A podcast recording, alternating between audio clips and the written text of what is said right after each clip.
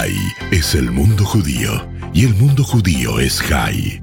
En los próximos 60 minutos vas a informarte, analizar, debatir y conocer aspectos propios de la cultura y el quehacer cotidiano. Aquí comienza Jai Madrid.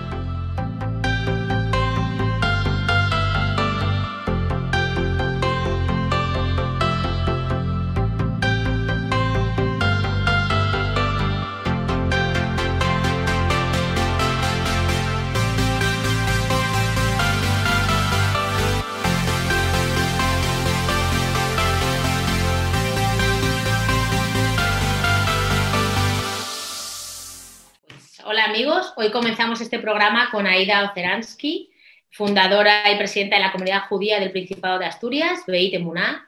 Eh, Asturias es una zona del norte de España, para quien no lo conozca, y tiene la singularidad de que tiene la única sinagoga en activo en este área, en lo que vamos es el norte de España, porque además en las celebraciones más importantes eh, se suele acercar gente de León, de Santander, de Navarra, País Vasco, Galicia y probablemente alguno más. Eh, bienvenida, Aida. Muchísimas gracias, encantada de veros. Bueno, cuéntanos un poquito primero sobre ti, que eres de origen mexicano, ¿verdad? Y de familia ucraniana, si no estoy equivocada. ¿Cómo llegaste hasta aquí? ¿Cómo llegaste hasta Asturias? Y un poquito la historia de vuestra comunidad. Pues mira, yo nací en México y en México sabes que la colectividad judía es muy grande, es muy potente y estuve ahí hasta que eh, cuando terminé el bachillerato hice el viaje típico que se hace a Israel para conocer chicos y demás, volví, empecé a estudiar la carrera y finalmente me casé con un chico y al tener a la segunda niña decidimos que no queríamos vivir en México, porque México es una ciudad preciosa y es un país maravilloso, pero es muy difícil criar hijos en un entorno tan inseguro. Y entonces eh, estudiamos la posibilidad de ver a dónde nos íbamos. Habíamos pensado a Estados Unidos, pero el problema con Estados Unidos es que también las niñas iban a tener ese sentimiento de ser extranjeras porque eran chicanas, ¿no? que es una categoría en Estados Unidos eh, como de segunda. Y finalmente decidimos venirnos aquí a España. Nos vinimos en una época en que todavía vivía Franco eh, mm, la verdad es que a mí me metieron muchísimo miedo con el tema de, la dictadura y demás, pero bueno, yo cuando llegué no noté nada especial porque ya era todo mucho más relajado y mucho más blando. Y, llegué y, bueno, estuvimos viviendo ahí dos años, pero eh, surgió que eh, mm, nos surgió la posibilidad de un trabajo aquí en Asturias aquí concretamente en Oviedo, y nos vinimos a vivir para acá. Yo en el Inter había tenido a una niña en Madrid y después cuando vinimos a vivir aquí tuve otros dos hijos.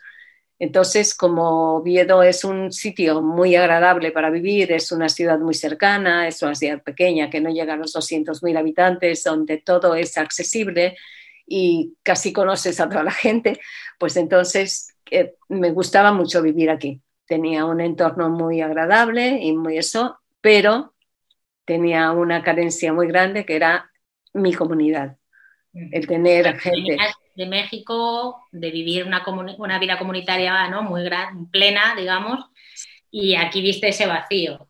Sí. Probablemente en Madrid también, pero menos, ¿no? Que había quizás un poquito más de presencia. Sí, en Madrid era distinto porque en Madrid, en la sinagoga, eh, yo era diferente porque era ashkenazi pero no importaba porque, bueno, no me sentía mal, no, no tenía una sensación de sentirme mal, estaba bien, yo iba, estaba y, bueno, me encontraba con los míos, que era lo importante. Pero cuando me vine aquí era horrible porque llegaba el viernes por la tarde y yo me sentía huérfana de, de, tener una vida judía. Y luego, naturalmente, aquí de coser y de todo esto, nada de nada. Bueno, como pasa en España, que es muy difícil hasta ahora mismo comprar eh, eh, todo lo que querrías, ¿no? libros sobre judaísmo, cosas así. Bueno, generalmente se tiene que importar todo y es algo caro. Entonces, eh, como no tenía comunidad, pues se nos ocurrió a otra persona y a mí que podíamos poner un anuncio en el periódico para ver si había judíos insertamos un cuadradito en el periódico, compramos un espacio y alquilamos un apartado de correos y eh, pusimos en el anuncio que si había personas interesadas en judaísmo que nos escribieran al apartado de correos tal, que suena así como una novela, ¿no? y recibimos muchas cartas, eh, lo publicamos tres semanas seguidas en domingos, que es el día que más se lee el periódico, y después empezamos a seleccionar las personas con las que podíamos y no podíamos reunirnos, y finalmente nos reunimos con un grupo en Gijón, en, eh, la agencia de, publicidad de un amigo, de uno que era muy pro-judío, él tenía antecedentes judíos, y formamos un grupo. Y a partir de ahí ya empezamos a celebrar las fiestas. Hacíamos Rosh Hashanah, Yom Kippur, Pesach, en casas de la gente.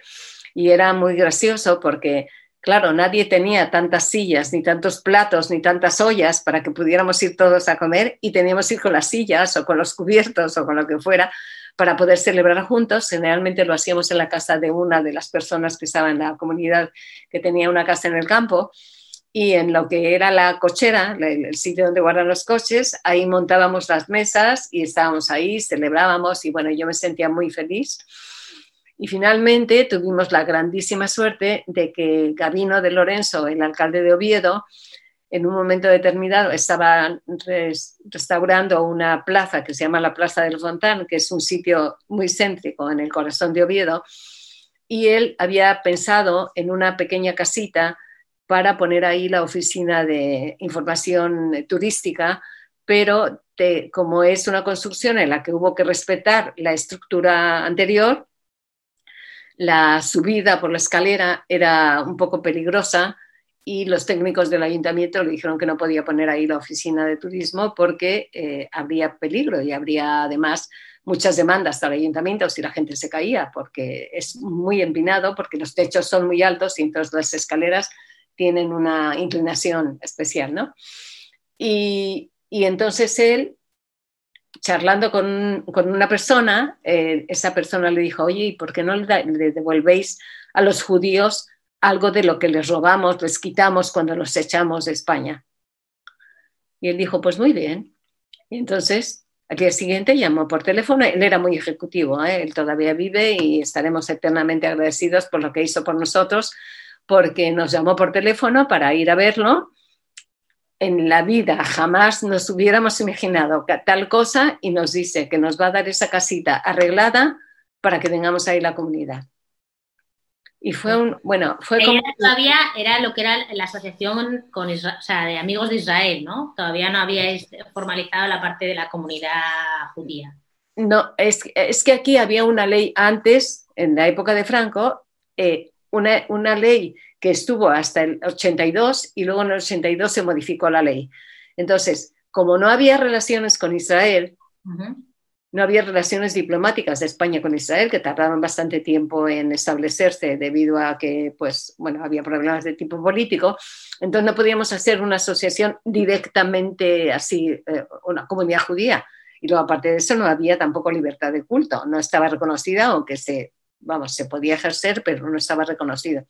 Entonces, en el momento en que ya entró la democracia, pues nosotros ya cambiamos los estatutos de la comunidad, pero en el momento éramos la Asociación de Amistad de Asturias con Israel, era como se llamaba. Después ya hicimos la comunidad judía y después ya cuando hubo la modificación de la ley, entonces ya le pusimos comunidad eh, israelita del Principado de Asturias y le pusimos el nombre Beit Entonces, cuando nos dio la casa, vino el embajador de Israel a recibir la llave de la casa, esa famosa llave que tienen Sfardim en sus casas guardada. Le dieron a él una llave, estaba de embajador Ehud Gol, que después fue a, la, al, al, Parlamento Europeo como representante de Israel. Y fue, bueno, tremendamente emocionante para nosotros. Y a partir de ahí ya pudimos empezar a hacer vida judía y entonces ya nos empezamos a reunir todos los viernes, todos los sábados, todas las fiestas y somos una, comunidad que tenemos bastante actividad porque yo tengo esa necesidad de, que tengamos una vida judía permanente para sentirnos parte. Y en esta parte que has comentado también, en esos inicios, ¿no? Yo creo que también tuviste una relación con la política creo que fuiste la primera o de las primeras judías eh, en la política española con UCD. Eh, ¿Cómo fue esa experiencia para ti? Pues mira, éramos como los, los pininos, ¿no? fue la primera corporación democrática que hubo y no teníamos ni idea. O sea, yo llegué al ayuntamiento y yo no sabía ni siquiera lo que tenía que hacer ni para qué estaba ahí. Era una cosa, mm, de verdad, que éramos completamente inocentes. Entonces, la persona de la cabeza de lista, que es Luis Riera, que en paz descanse, eh, me llevó a mí en la lista precisamente por ser judía, porque yo lo conocía de otra relación con él. Y em, fui la primera judía que estuvo aquí. y era era, eh, o sea, no me entrevistaban sobre mi condición de lo que yo hacía dentro del ayuntamiento, sino por el hecho de ser judía. Fue una experiencia muy agradable porque me di cuenta que desde la política eh, se pueden hacer grandes cosas por la gente y además era como, como ocuparte de tu casa, pero a lo grande, ¿no? A lo, a lo grandísimo. O sea, tú administras un dinero que tienes de impuestos y lo destinas a aquellas cosas que tú estimas que es importante para la población y era muy bonito. Yo iba todos los días al ayuntamiento por la mañana, estaba ahí, recibía gente y, bueno, empecé a aprender eh, en las comisiones en las que estaba metida, empecé a aprender cómo funcionaba el ayuntamiento con gran apoyo de los funcionarios que se volcaron en enseñarnos, en ayudarnos. O sea, la experiencia se, fue muy bonita. La pena fue que, bueno, se cortó porque sobre esa fecha el Partido Socialista metió una interpelación en todas las... Em, ayuntamientos de España porque habían eh, violentado una clínica de abortos en Bilbao y, habían eh, cogido los expedientes de las mujeres que habían abortado y habían llevado a varias mujeres a juicio en Bilbao. Entonces, estas mujeres que abortaron, tú leías las historias de ellas y es que se te caía el alma a los pies, ¿no? Porque había gente que, que estaba sola, que tenían hijos con montones de problemas, eh, retrasos mentales o niños ciegos o no sé qué. Y claro, tener un hijo más para ellas era una carga terrible, ¿no? Entonces, el alcalde se había comprometido a que no íbamos a hablar de ese tema, puesto que excedía lo municipal. Eh, el PSOE en ese momento tuvo un buen planteamiento porque dijo, vamos a poner como tema nacional este para que todos los ayuntamientos eh, se manifiesten, pero verdaderamente eh, estaba fuera de nuestras competencias porque no teníamos por qué opinar de ello. Entonces el alcalde dijo, no os preocupéis porque no voy a dejar que se discuta. Pero ya dentro de la sala del pleno, eh, empezó, no sé, empezó a ver como lío y al final se votó. Entonces yo pedí la palabra para defender la postura de, de UCD, que era la postura de defensa de la vida, que es la postura que tenemos que defender como, como judíos, ¿no? Pero, pero a su vez yo entendía que aquellas mujeres estaban pagando injustamente por una cosa que había que regular de otra manera y que había que facilitarles unos medios para que no se encontraran con el problema ese. Entonces llegó la hora de votar y, los socialistas, como notaron que yo tenía esa inclinación, pues mm, dijeron, vamos a votar. Y entonces, eh, del grupo de UCD, voté yo y votó perdonar que me, me incluya yo primero, lo voté yo y votó también Carmen Castillo, que era concejal y que era la presidenta de las mujeres católicas. Era una persona muy creyente, muy eh, católica, pero que ella también entendía que era una gran injusticia lo que se estaba haciendo con estas mujeres. Y claro, fue mm, como muy escandaloso y finalmente el partido decidió que me echaban y me echaron. Entonces, mi experiencia fue muy cortita dentro de, ahí, pero bueno, no, o, sea, me da pena porque me parece que hubiera podido hacer algo en el ayuntamiento, pero por otro lado, bueno, pues mira, viendo lo que, en lo que se convirtió la política actualmente, casi agradezco haber salido de ahí, aunque en aquella época era completamente distinto. ¿eh? O sea, eh, ibas ahí por vocación y por querer servir y por querer ayudar. Y bueno, fue una experiencia, otra más en la vida, fue importante para mí bueno, tú eres una mujer llena de experiencias, la verdad, pues lo hemos, eh, puede la gente leer sobre ti porque hay muchísima información. Yo creo que eres realmente una luchadora, ¿no? de, sobre todo en el mundo de judío y en el mundo de Israel.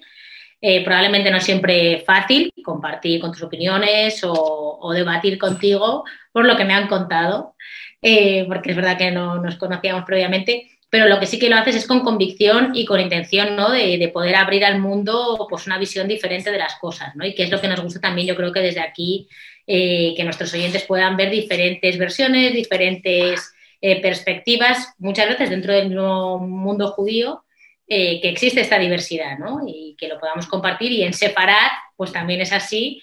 Y hay mucha diferencia incluso con las comunidades del norte de España, del sur de España. Históricamente, por ejemplo, también eso hace una diferencia. No sé en Asturias la presencia judía eh, en siglos anteriores si era muy prominente, si no. De eso que nos puedes contar si algún día alguno de nuestros oyentes quiere pasar por allí. Pues mira, sí.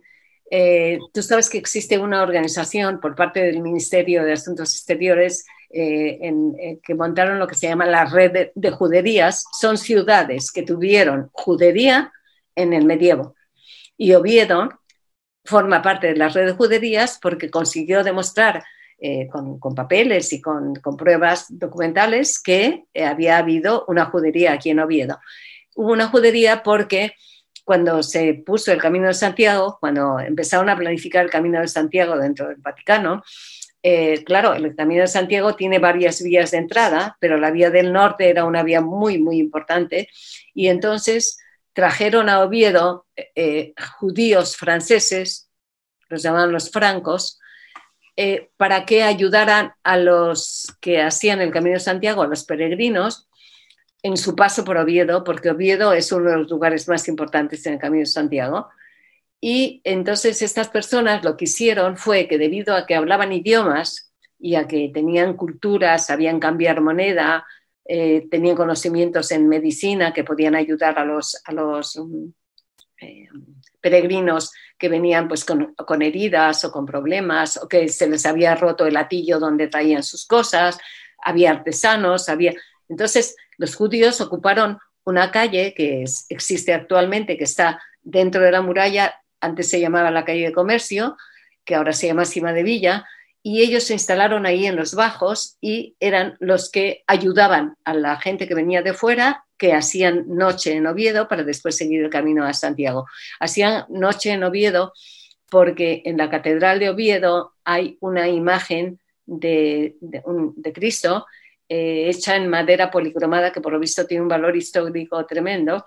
Incluso hay un dicho que dice que el que va a Santiago y no a San Salvador, que es como se llama la catedral, visita al siervo, pero no al Señor, porque estiman que aquí está la imagen, ¿no? La, esta.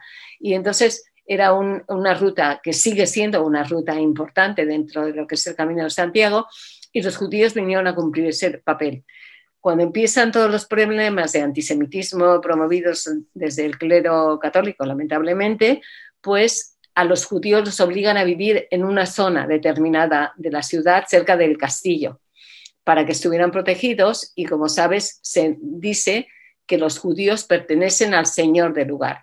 El, el, objeto de esto era que para que la gente supiera que si hacía daño a un judío era como si estuviera dañando las pertenencias del Señor del, rey o de la persona que estuviera a cargo de la autoridad.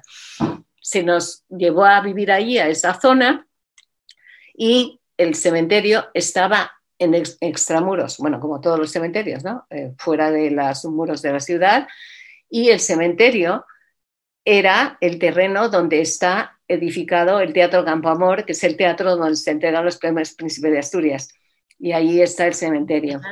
Entonces, gracias a la, iniciativa del alcalde de Oviedo, de Gabino de Lorenzo, él eh, promovió que Oviedo entrara a la red de juderías y además em, tenía muchísimo interés en señalizar la judería y se señalizó. Se puso delante de, lo que es el, ayuntamiento con, ese, signo, ese símbolo de la red de juderías, que es el mapa de España con escritos Farad en, hebreo, y se señalaron se señalizaron diferentes partes de Oviedo y se aprovechó que Woody Allen fue premio de las artes hay una escultura de Woody en una calle también muy céntrica y ahí se puso el último de los eh, símbolos estos que recorrían, hacían un recorrido por lo que era la parte donde se sabía que habían vivido judíos. Entonces hay una historia anterior. Claro, viene la expulsión, a los judíos los mandan fuera y, ya se desaparece la huella judía, ¿no? Puede haber autos de fe y cosas de este tipo, de gente judaizante o lo que fuera, y finalmente desaparece la huella judía. Y nosotros cuando, cuando ya abrimos la sinagoga, pues retomamos la vida judía. La casina lo llamáis, ¿no? Eh, sí, la, la casina, porque es una casita muy pequeñita que está entre dos edificios un poco más altos y mm, una de las cosas más felices que nos ha pasado ahí fue cuando celebramos el primer Hanukkah en la calle, que sacamos una Hanukkah grandísima y lo hicimos en la plaza y entonces vino cantidad de gente y lo pasamos muy bien y hicimos toda la ceremonia, eh, vino, vino el alcalde, encendió una vela, o sea, y todos los años lo solemos repetir porque es una fiesta que le encanta a la gente. A nosotros nos gusta muchísimo, pero a la gente de Oviedo le gusta también mucho esta, esta celebración que hacemos en la calle. Y también eh, hacéis eh, mucho trabajo en tema del recuerdo de la Shoah, ¿verdad? Sí. Es un papel muy importante vuestro también. Sí, sí, sí. Yo creo que los judíos, todos los judíos, tenemos la obligación de recordar que esto pasó y tenemos la obligación de actuar eh, de participar activamente para que no vuelva a pasar. Entonces nosotros eh, pedimos precisamente al, alcalde, a Gabino de Lorenzo, que por favor nos permitiera poner un monumento de recuerdo a, las víctimas de la Shoah y lo pusimos en el Parque de Invierno, que es un parque que está un poco en las afueras de, Oviedo. Y, todos los años, el, el, domingo cercano al 27 de enero, porque fue la fecha que se instituyó por la Unión Europea, eh, lo, hacemos ahí una ceremonia en la que van autoridades eh, regionales, eh, el delegado de gobierno, representantes del ayuntamiento de, Oviedo y luego los diferentes colectivos que también fueron perseguidos en la Shoah. Pero evidentemente tiene un, un sabor judío importante. Es una ceremonia que nosotros nos llega mucho al alma porque lo sentimos muy de cerca yo misma tuve familia que fue asesinada en la Shoah y sabemos que tenemos que eh, visualizarlo, que hacerlo que, que se vea. Entonces, como consecuencia de esto, de que nos permitieron abrir este primer monumento, hicimos un grupo que se llama Silvia Lubetkin. Silvia Lubetkin fue una luchadora del gueto de Varsovia y cogimos su nombre porque nos parece muy significativo. Ella luchó, se salvó, después se fue a Israel, eh, se casó con Anugevich y, finalmente estuvo en el, en el kibbutz mm, de los luchadores del gueto. ¿no? Entonces ella eh, es como un ejemplo para nosotros. Hicimos este grupo y este grupo eh, lo que hace es facilitar medios de estudio de la Shoah en secundaria y en bachillerato. Tenemos una página web y además hacemos un acto también lo más cercano al 27 de enero. Hay veces que el 27 cae el domingo o cae, bueno, dependiendo del día que caiga. Habitualmente lo hacemos en viernes o en jueves y invitamos a todos los colegios de toda Asturias ayudados por la Consejería de Educación. Entonces vienen, el último acto tuvimos mil alumnos, mil alumnos, y les explicamos. Ellos llegan a las nueve de la mañana les explicamos cómo son el preludio de la Shoah, cómo pasa la Shoah y terminamos con, los justos de las naciones. Entonces ellos se van de allí con una lección de historia muy densa, muy impresionante.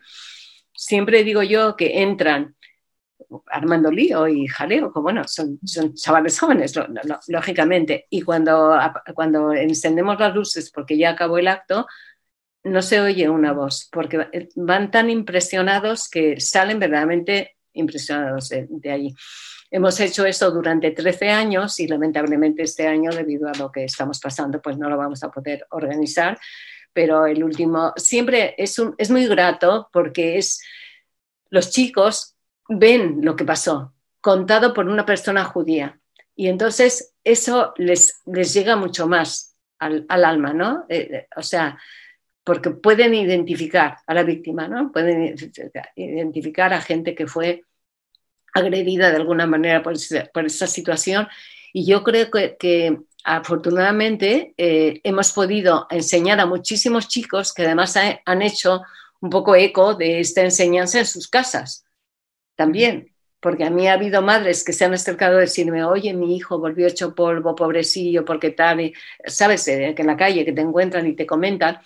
Y esto lo hacemos con todo el interés del mundo, ofrecemos nuestra página web a todas las personas que quieran e incluso vamos a veces a institutos que por cualquier razón no puedan venir y son muchos alumnos y nos interesa ir, claro, para darlo a conocer y entonces lo hacemos.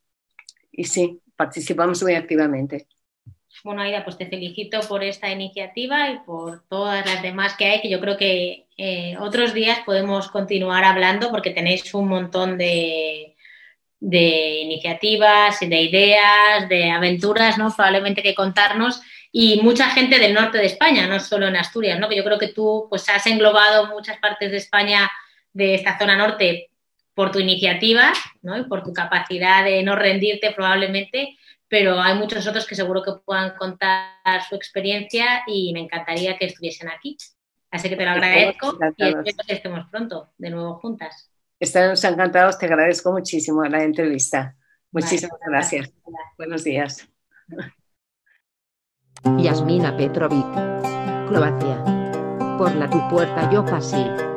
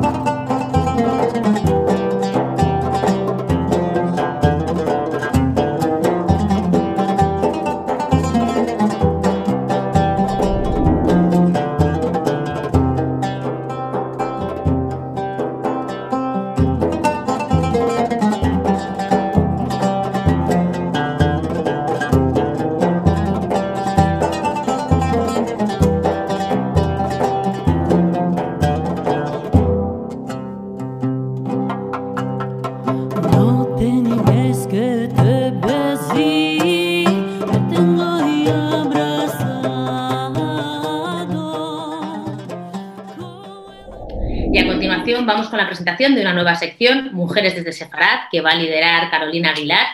Carolina es venezolana de nacimiento, judía por elección y por convicción y mujer de Sefarad desde hace 20 años. Es médico de profesión y desde hace 10 años adjunta al servicio de urgencias del Hospital Universitario Príncipe de Asturias en Alcalá de Henares.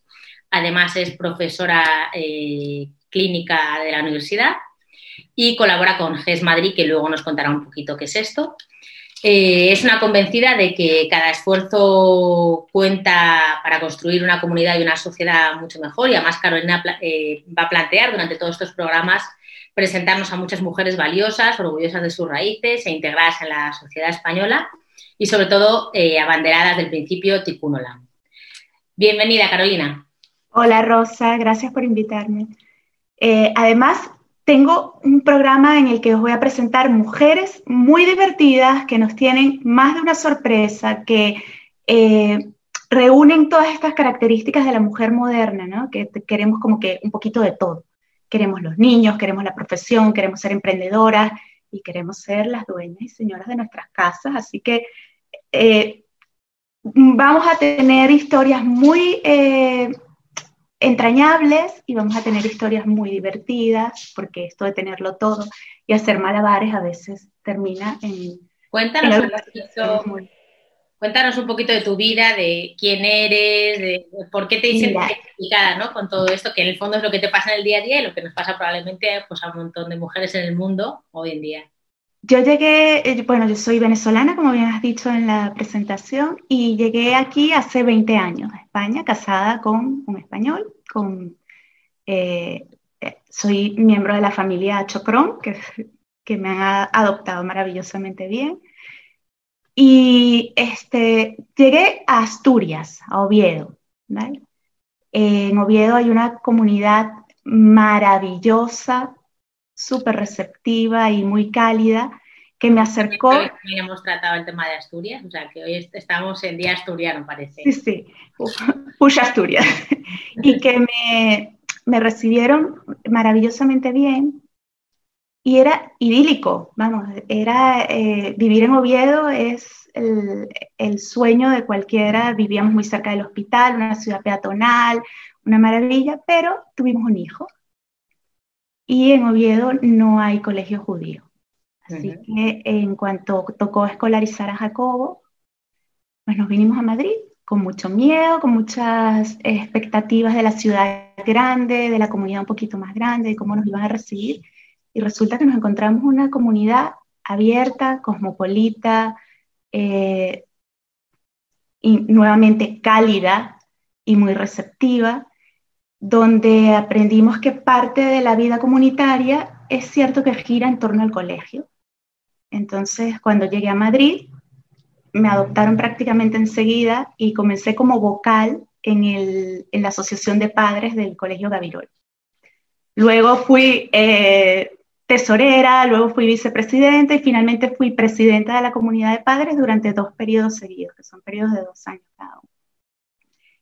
Y estando dentro del colegio, pues conoces a todas las familias que llegan a Madrid, que tenemos una comunidad que se ha enriquecido de familias que vienen de Argentina, últimamente muchas familias de Venezuela con muchas historias muy interesantes que contar, con muchas mujeres maravillosas. A mí lo que me apasiona de este proyecto es precisamente eso, que tenemos muchísimo que ofrecer, que la mujer eh, judía moderna es esta mujer que, que se adapta, que se transforma y que sabe integrarse en una sociedad sin perder sus raíces, de las cuales está muy orgullosa. Para ti, tu vida diaria, has podido combinar bien, porque trabajando en un hospital, eh, siendo médico de urgencias, pues la verdad que probablemente no sea fácil, ¿no? Pues las guardias, etcétera, poder cumplir eh, pues con tu parte más religiosa, que si lo eres. Eh, ¿cómo, ha sido esa integración también para ti en Madrid? Mira, yo como, los, como sabes soy Shomer Shabbat incluso, entonces claro, esto puede sonar un poco extraño para un médico de urgencias, porque es así como que la gente se puede imaginar la princesita que llega a trabajar en urgencia y no quiere hacer guardia los sábados. Y he de reconocer, es cierto que hubo un trámite, que Rav Moshe, que es el rabino de nuestra comunidad, me hizo una carta para mi hospital en la que certifica que soy Shomer Shabbat y que... Pero yo creo que eh, en realidad depende mucho de mis compañeros, del respeto que he encontrado entre ellos, del cariño que me tienen yo tengo una anécdota muy buena que obviamente si hay algún día en que no es posible cubrir mi guardia de sábado, pues yo trabajo el sábado. Eh, trabajar en urgencias implica que además por lo menos una vida voy a poder salvar, con lo cual la transgresión existe, pero no es tanta como, como si fuese otro tipo de, de actividad dentro del Shabbat. Y eh, había salido el calendario y no había manera de cubrir mi guardia el sábado, no había forma. Me llama mi jefe y me dice, oye, mañana cuando llegues al trabajo vas a encontrar que te he puesto guardia el sábado, lo siento, lo he intentado y yo, mira, no pasa nada, no te preocupes. Cuando llegué al trabajo estaban mis compañeras esperándome fuera y la actitud era, Carolina, no te, mira, no te molestes, no te preocupes, no pasa nada, tenemos que decirte algo, es que te han puesto guardia un sábado, pero no te preocupes porque yo he cambiado mi guardia con Gema y Gema ha cambiado con Bea y entonces Bea va a ser la... O sea, ellas, antes de verme llegar, se habían hecho todo un lío con el calendario para lograr este, cubrir mi guardia. Que qué bonito y qué suerte también, ¿no? Porque al final es una suerte de haber caído en un lugar que comprendan también la diversidad, las diferencias eh, y que todos podemos convivir, ¿no? Al final respetando, pues... Muchísima suerte, no Rosa. Sino lo, lo personal, ¿no? Que uno decide en su vida. Muchísima suerte, pero yo también soy una convencida de que eh, cuando tú cuentas a la gente, cuando tú explicas, cuando tú das información, eh, y cuando la gente ve que hay cosas que realmente son importantes para ti, si tú eres una buena compañera y si tú ayudas, yo hago todas las guardias de Navidad, por supuesto, hago todos los días de Reyes. Eh, yo creo que eso genera un sentimiento de solidaridad dentro, de la, dentro del grupo en el que estás conviviendo. Y ten en cuenta que muchas veces pasamos mucho más tiempo en nuestros trabajos que en nuestras casas, con lo cual esta gente termina convirtiéndose en una segunda familia. Cuando yo llegué aquí hace 20 años, recuerdo que mi primera guardia de pesas, yo me había llevado mi bolsita con matzá, mi vino y tal, y una compañera a quien quiero muchísimo, me dijo, ¿qué, ¿qué comes? ¿Qué haces? ¿Estás a dieta? Y le expliqué, no, es que yo soy judía y ahora estamos en la Pascua y tal. Y me llamó muchísimo la atención su respuesta que me dijo, eres judía, pero si parece normal. Y fue un impacto, ¿no? Te estoy hablando de hace 20 años, pero una... Bueno, quizás es cierto que la comunidad judía en España no ha sido la más eh, efusiva, ¿no? Eh, saliendo hacia afuera y expresándose, muchas veces ha sido pues, más hacia adentro, ¿no? Las celebraciones, las fiestas, o sea, uno no tenía la necesidad o no tenía las ganas de andar diciendo, ¿no? Pues soy judío y tal, porque en el fondo había, pues durante muchos años, pues Miedo. Miedo y probablemente es un miedo real, es decir, porque la gente te discriminaba porque no sabía ni mucha, es un comentario, a mí no me gusta, pero es verdad que la gente, pues no, los que mataron a Cristo, tal, ¿no? Toda esta cosa que es, bueno, pues una idea nefasta que intentamos combatir, yo creo que todos muchas veces explicando y, haciendo ver, pero yo creo que sobre todo uno, lo mejor no es explicarlo, sino que lo vean. Por eso yo siempre creo que hay que estar orgulloso de eso, ¿no? Y de lo que uno es o de lo que uno ha decidido ser. Eh, y, cada uno en su, en su manera, en su forma, pero expresarlo y hacer ver la normalidad, ¿no? Y, que no estamos exentos, ni somos eh, cosas raras, ni, hacemos cosas raras, tenemos nuestras costumbres, ¿no? Y como cada uno tiene las suyas, ya no sean solo religiosas, yo siempre intento diferenciar también, ¿no? No sean solo las religiosas, sino también las de las culturales, ¿no? Porque por los judíos de España tienen un montón de costumbres diferentes a, probablemente a los de Argentina o a los de Alemania o a los de Estados Unidos, por ejemplo, ¿no? Yo me he encontrado un poco de todo, eso no, no todo es color de rosa, arcoíris y unicornio, pero la mayoría de las veces encuentro gente que lo que tiene es falta de información y muchas veces me preguntan, ¿te molesta que te pregunte? Como verás, a mí no me molesta que me pregunte nada, porque si me dejan hablar, puedo hablar un poquito y más. Y, y sí que me he sentido muy, muy bien recibida, muy querida y muy aceptada pero reconozco que tengo muchísima suerte, estoy muy agradecida a todos mis compañeros.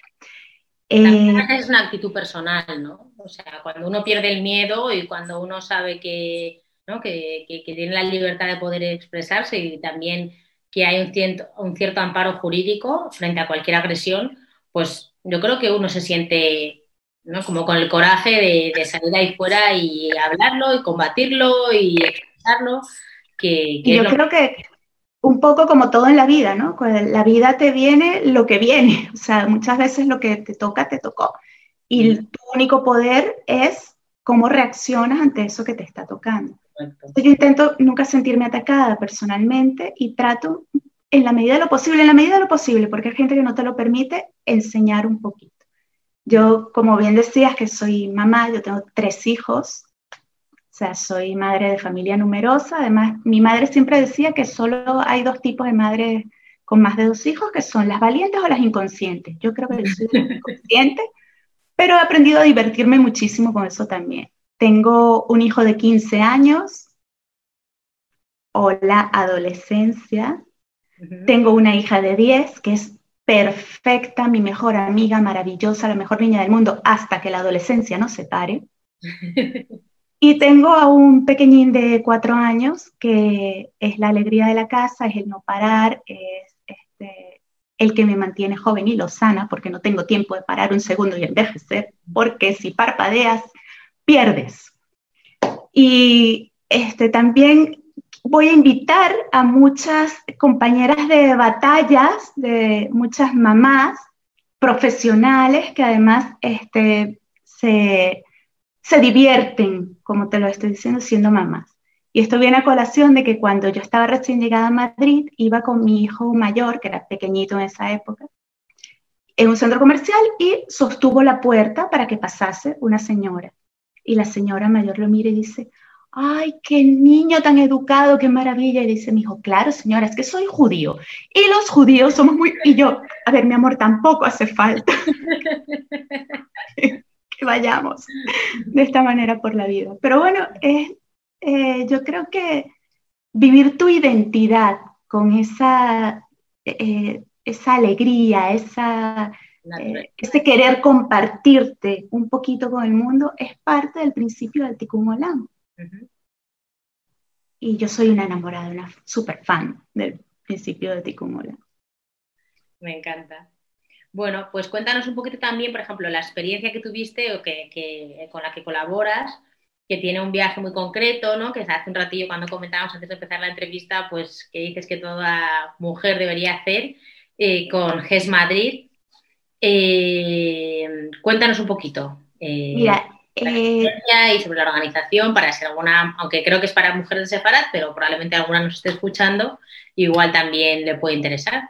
Pero bueno, nuestra, nuestras sección, nuestra, o sea, nuestra sección local es Yes Madrid, que es UX Experience Sefarad, pero esto va de la mano un poco con el JWRP, que es el, este, este eh, movimiento de renacimiento de la mujer judía, y es a nivel mundial.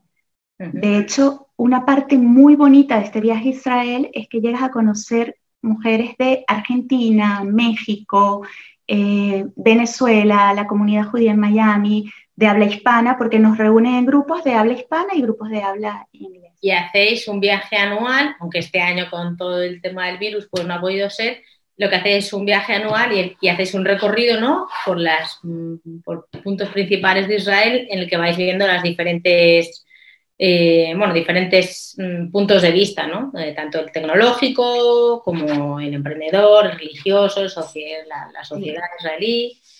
Es una experiencia integral, o sea, te, te sumerges en, en, lo que es el estilo de vida, tanto desde el punto de vista religioso, político, tecnológico.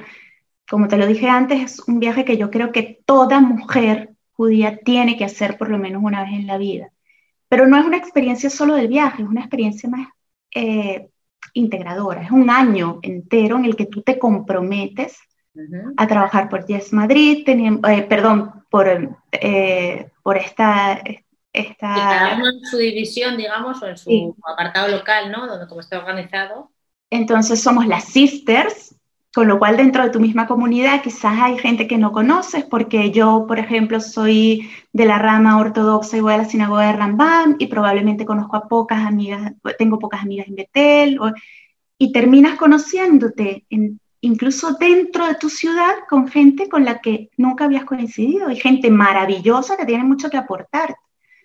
Antes del viaje se hacen reuniones, se hacen shiurim, eh, comenzamos a conocernos, comenzamos a trabajar durante el viaje nos convertimos realmente en hermanas, porque vives cosas que mm, hay que vivirlas para entenderlas. Yo puse en mi mapa de Israel ciudades que antes para mí ni siquiera existían, no estaban en mi brújula.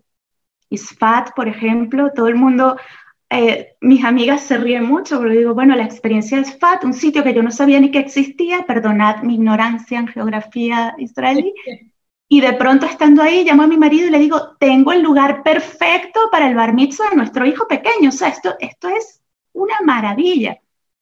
Eh, eh, la, la, forma como te, te sumergen en la vida espiritual y además te enseñan lo que es la actualidad, eh, es la mejor manera de tener una visión de absolutamente el, todo el conjunto, o sea, completo. y de todo lo que somos capaces de hacer. terminas hermanándote con las chicas de Melilla. Eh, yo he sacado unas amigas buenísimas de México que las adoro, un besito para ellas. Mm. Y tenemos nuestro grupo de Facebook. Entonces termina siendo una experiencia en la que te das cuenta que el lema de la organización, que es lo primero, unidad sin uniformidad, es maravilloso para la vida en general y que la forma como se creó esto fue porque unas mujeres se reunieron una vez en su casa y dijeron, tenemos que cambiar el mundo porque no nos gusta a dónde está yendo el mundo. Esto, eh, algo hay que hacer. Y por oponerte cambiar el mundo suena como una meta demasiado grande y demasiado difícil de alcanzar. Pero resulta que cada madre es capaz de influir en su familia. Y si tú eres capaz de provocar un cambio en tu familia, varias familias juntas pueden provocar un cambio en una comunidad, varias comunidades juntas pueden y así cada vez vamos reuniendo granitos de arena y terminamos haciendo una gran montaña que es poderosísima. Y no sabes el poder que tenemos las mujeres de cambiar el mundo si nos lo proponemos y nos unimos para ello. Pues me quedo con esa frase, me quedo con esa frase para que tu programa también sea esa ventana al mundo y a poder cambiar muchas cosas y a poder transmitir a pues, las mujeres de, de toda Latinoamérica o de habla hispana, porque nos escucharán desde muchos otros sitios gente que, que, habla español, eh, pues que puedan comprender ¿no? la, la, gran diferencia que puede hacer eh, desde esta experiencia de mujeres de Sefarad, desde Sefarad eh, pues cambiar y contribuir, poner nuestro granito de arena para cambiar el mundo. Además, le voy a, te agradezco muchísimo tu tiempo de hoy. En adelante tú vas a liderar esta sección, así que los oyentes podrán también contar contigo y se podrán poner en contacto con nosotros eh, a través de Facebook, encontrándonos como Radio High, en Instagram y en Twitter como FM High y también a través del portal www.radiohigh.com. Muchas gracias, Carolina, y te vemos pronto con alguna invitada especial. Muchas gracias, Rosa. Adiós. Bueno, y para terminar el programa de hoy vamos a tener a otro asturiano, que ya van dos y medio hoy. Hoy estamos con Ricardo Parente, que es socio fundador del Club de los Viernes y vicepresidente y coordinador del Team Web y redes sociales del club. Mm, bienvenido, Ricardo. ¿Qué tal? Muy buenas. Gracias por la invitación y un saludo a todos los oyentes y la gente que nos está viendo de Radio High. Muchas gracias. Bueno, cuéntanos un poquito primero, pues, qué es el Club de los Viernes y cuál es tu papel ahí. Y luego ya hablamos cómo, es, cómo Israel llegó a la vida del Club de los Viernes y a la tuya. Muy bien, pues nada, el Club de los Viernes es una asociación liberal que luchamos, digamos, por un Estado limitado y por las libertades en sí, unas libertades de amplio espectro. El Club de los Viernes nació, digamos, en el, no, nació, digamos, no, nació en el 2015 en España, digamos, se, se fundó en Asturias y nació, pues, para dar una contestación sobre todo ya a todo lo que se veía que iba a ser Podemos, sobre todo en las redes sociales, que veíamos que iba a haber un discurso único y estaba imperando un discurso único en todo lo que eran las redes sociales y a partir de ahí empezamos a dar la batalla en ese medio y en lo que fue también YouTube, haciendo eventos en España y empezamos por ahí sobre todo a dar nuestra batalla, digamos, perdón por... Para los que no conozcan a Podemos, que la mayoría ya lo conocerán porque lo hemos tratado con anterioridad, pero es el partido de la izquierda radical en España, presidido por Pablo Iglesias y que, bueno, como hemos denunciado en muchas ocasiones, es conocido por su beligerancia y probablemente por su antisemitismo eh, y su postura anti-israelí, ¿no? contra Israel. Eh, así que bueno, el club pues, surge a partir de esto. Eso es un club eminentemente liberal, diría yo, ¿no? Que tratáis muchas temáticas y soléis apoyar pues diferentes eh, reivindicaciones que hacen incluso otras organizaciones. O sea, sois bastantes colaboradores con otras organizaciones. Eh, también lo habéis sido con ACOM en, muchas ocasiones. Y sobre todo, eh, pues por, el, por la, virulencia del movimiento BDS eh, en Asturias, ¿no? En concreto, creo que yo creo que empezó en Gijón la parte más, más dura.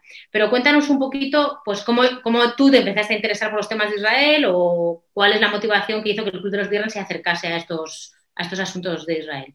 Bueno, pues eh, empezó todo básicamente, yo recuerdo que leí, no sé si fue en el 2014 o 2015, un libro que se llama Startup Nation, eh, de Dan Senor y Saul Singer, que bueno, contó un poco todo lo que es eh, promoción Israel, el tema de las startups y demás, y lo consideré un tema interesante para traer con el Club de los Viernes Asturias. Eh, me puse en contacto con, con, la embajada, con el tema comercial de la embajada, a ver si podía traernos a alguien para, para explicar ese tema aquí y bueno, me dieron el contacto de la presidenta de la Comunidad Judía de Asturias, de, de AIDA.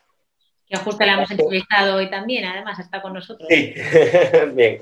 El caso es que mm, en, en, el 2014, creo recordar también, ocurrió un tema bastante grave aquí en, Gijón, que vino a actuar un, grupo de danza de, de Israel y eh, se, bueno, se convocaron unos disturbios a la puerta del teatro para boicotear esa, actuación del grupo de, danza de Israel.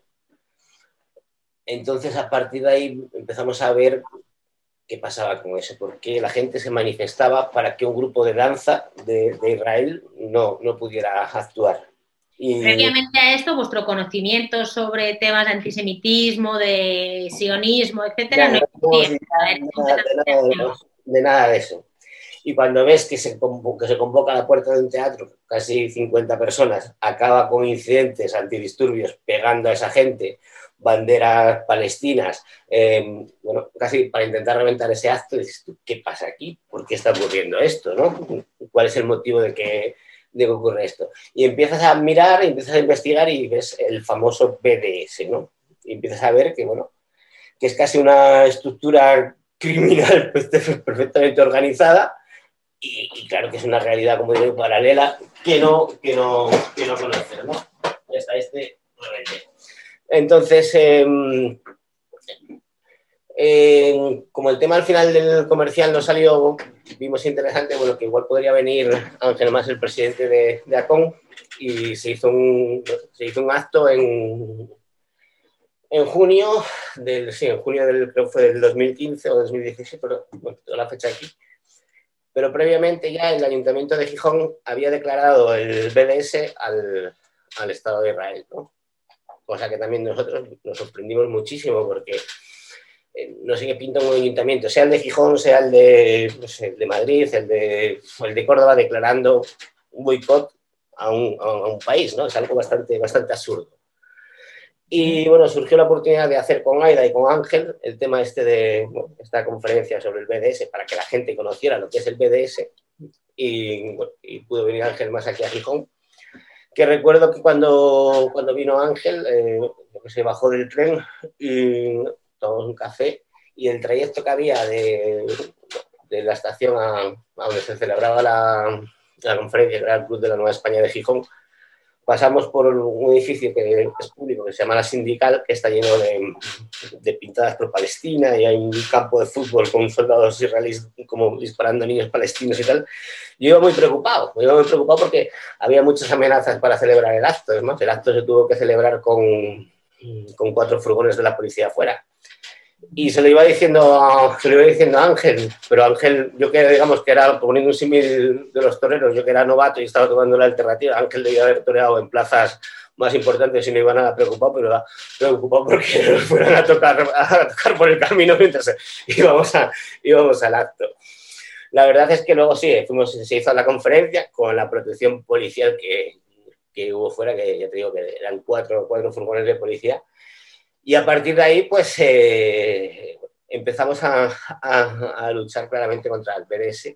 Y aquí en Gijón, sobre todo, bueno, convocando a lo que fue PP, CS, hasta que en marzo del año siguiente el Ayuntamiento de Gijón bueno, pues, eh, revocó eh, ese, ese, BDS a, a habéis tenido bastantes otros incidentes de este tipo, ¿no? De que ha habido tratar de eh, boicotear actos de bueno, artistas israelíes, eh, también a vosotros directamente, ¿no? O sea, que se ve que es una ciudad, digamos, bastante beligerante en este asunto, que está muy bien organizado por lo que has comentado.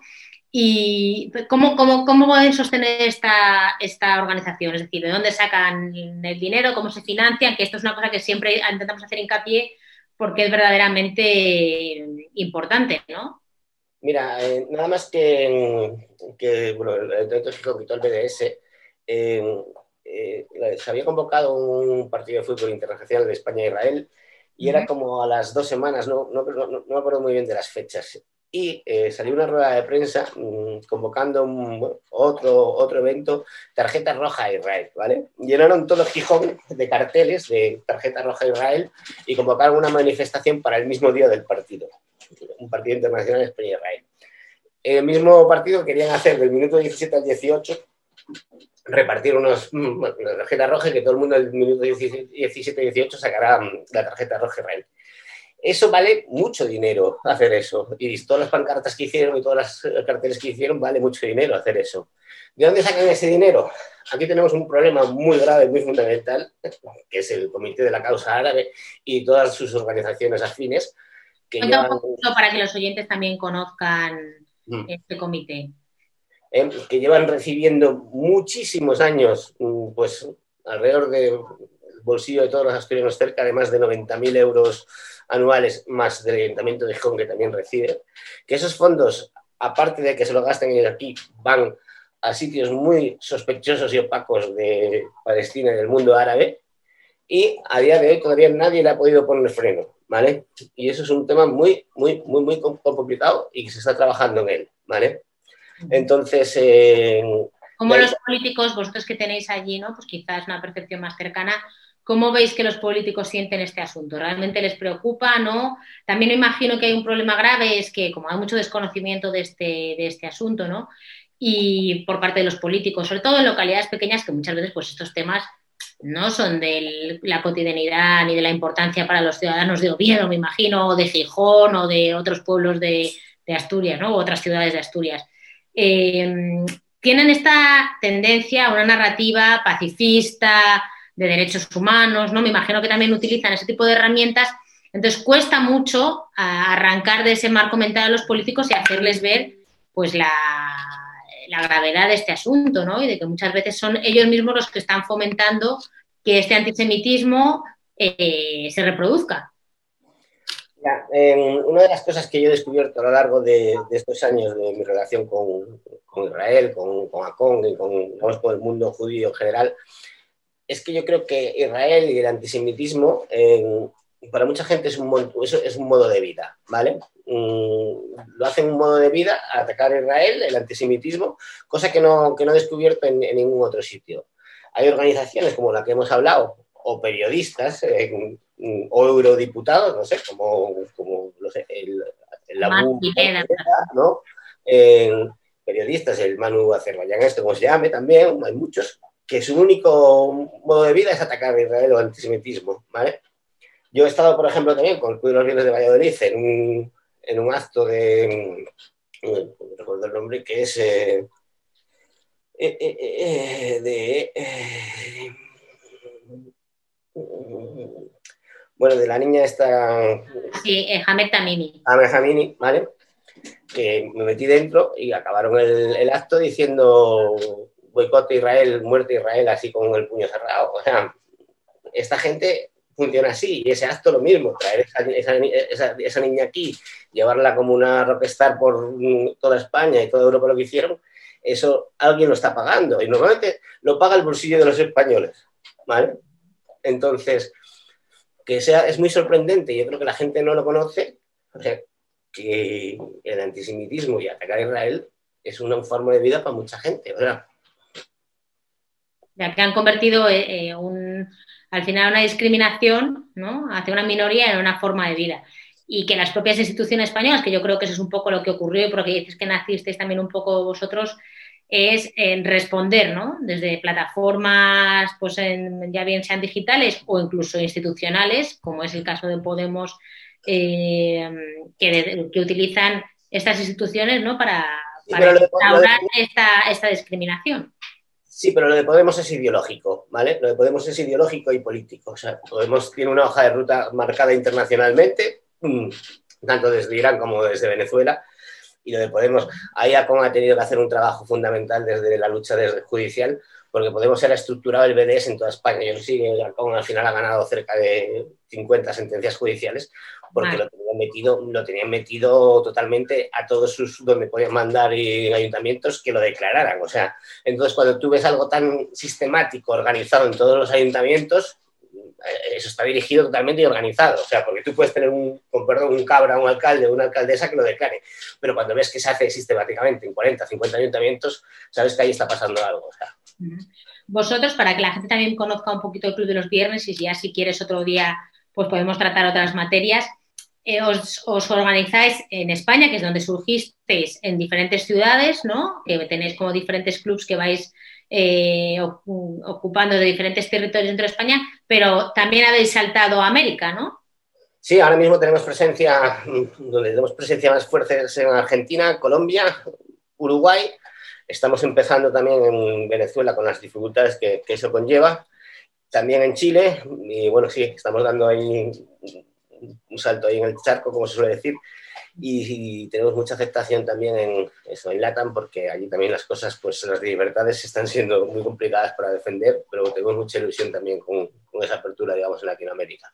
Fenomenal. Y ya antes de nada, pues si algún oyente quiere pues, eh, contactar con vosotros o leer sobre vuestros eh, informes y demás ¿no? que presentáis, eh, o charlas, que también hacéis muchas, ¿Dónde os pueden encontrar para que vayan indagando y otro día podemos seguir hablando de alguno de los temas concretos que, lideráis?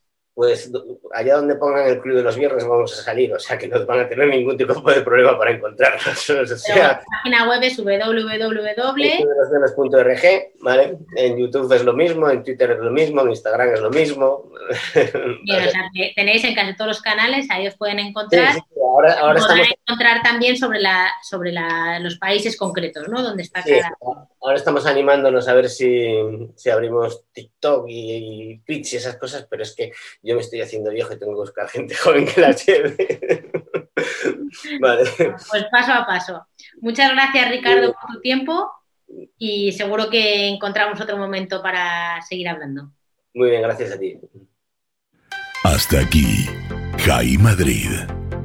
Te esperamos en la próxima emisión para seguir recorriendo el continente y conociendo mucho más, porque Jai es el mundo judío y el mundo judío es Jai.